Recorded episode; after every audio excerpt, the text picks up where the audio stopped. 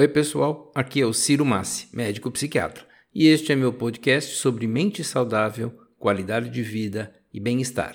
No episódio de hoje, o nosso assunto será como lidar com o desconforto de algumas emoções. Existem sentimentos que nós simplesmente não desejamos porque são desconfortáveis. Por exemplo, o medo, a ansiedade, a tristeza ou a raiva. Esses sentimentos Repito, como ansiedade, raiva ou tristeza, muitas vezes são vistos de maneira negativa, até mesmo como alguma coisa tóxica. E olha, não é nada disso. Na verdade, o problema aparece ou elas se tornam tóxicas quando nós nos perdemos nelas, quando nós não sabemos bem como lidar com elas, que é o nosso assunto de hoje. Existem diferenças técnicas entre emoção e sentimento, mas para simplificar eu vou tratar tudo no mesmo pacotão como se fosse uma coisa só, que na verdade não é. De qualquer modo, o que interessa aqui para a gente é, é o seguinte: quando é que uma emoção ela se torna problemática? Então a questão toda é entender o seguinte: olha, uma emoção é um recado do cérebro, é uma interpretação que o nosso cérebro está fazendo da realidade. Assim que a gente compreenda esse recado e assim que a gente tome certas atitudes com relação a esse recado, essa emoção tende a desaparecer. Eu não estou dizendo que esse desconforto vai desaparecer como por mágica, né?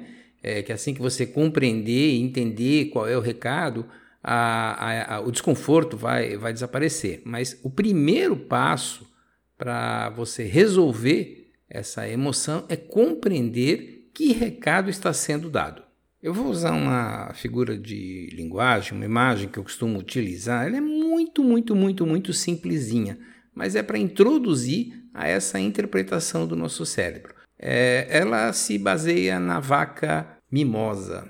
Vamos imaginar que um fazendeiro tenha uma única vaca, a tal da vaca mimosa. E podem acontecer, teoricamente, três situações com o nosso fazendeiro e a sua vaca. A primeira é a seguinte: ele vai dormir e fica imaginando o seguinte: olha, eu só tenho uma vaca. Se essa vaca desaparecer, eu tô ferrado. E aí ele fica pensando: Será que eu fechei o portão? Será que não tem ladrão tentando entrar aqui e roubar a vaca mimosa?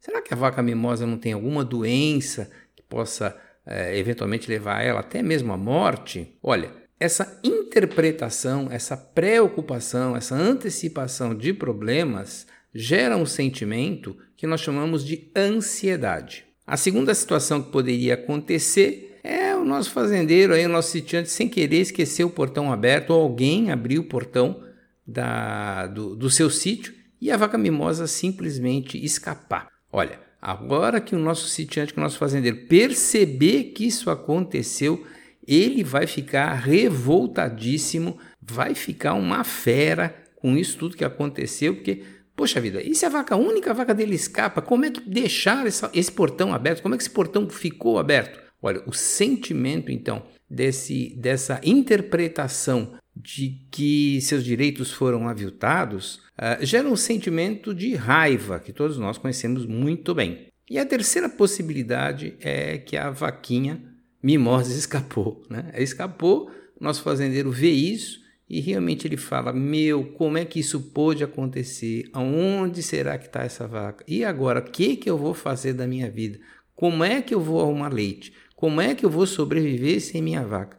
Esse sentimento que o nosso fazendeiro vai ter é de tristeza, é de depressão. Então aí nós vemos, repito, de uma maneira muito, muito, muito simplista, três interpretações básicas do nosso cérebro: uma antecipação de problema, uma interpretação de que os nossos direitos foram aviltados e uma parada para refletir de que é que eu fiz, né, o que é que eu fiz errado no meu passado. Essas três interpretações geram é, possivelmente sentimentos que são de ansiedade, de raiva e de tristeza. Bom, repito pela terceira vez que esse exemplo é bem, muito, muito simples.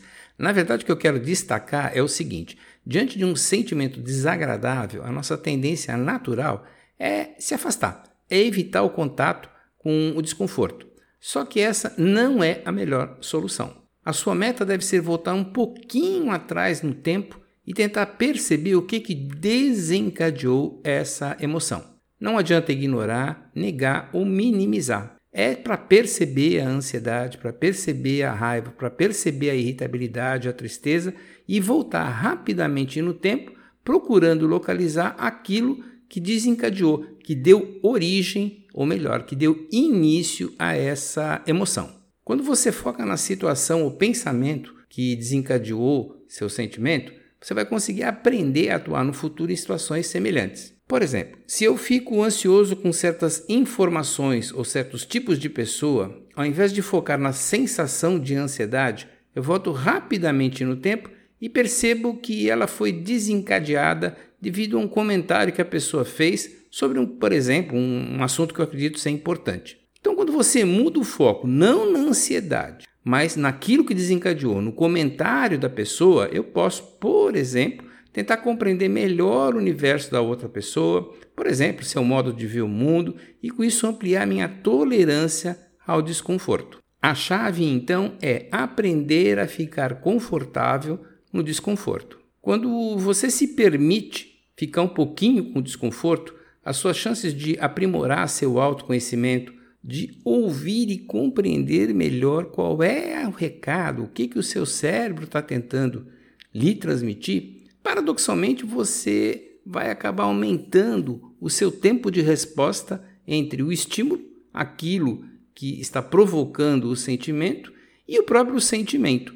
É essa, essa capacidade, aquilo que nós chamamos de controle de impulsos, que é um dos aspectos mais desejáveis da, da inteligência emocional. Resumo da ópera: teve um sentimento desagradável, antes de tentar fugir dele a qualquer custo, a qualquer preço, tente compreender o recado que o seu cérebro está tentando transmitir. Recado compreendido, provavelmente esse sentimento, essa sensação desagradável, tende a reduzir ou até mesmo ir embora. Com isso, você amplia a sua inteligência emocional, aumentando suas chances de sucesso diante dos desafios da vida ou até mesmo quando realiza um tratamento especializado. Pessoal, por hoje é só. Muito obrigado.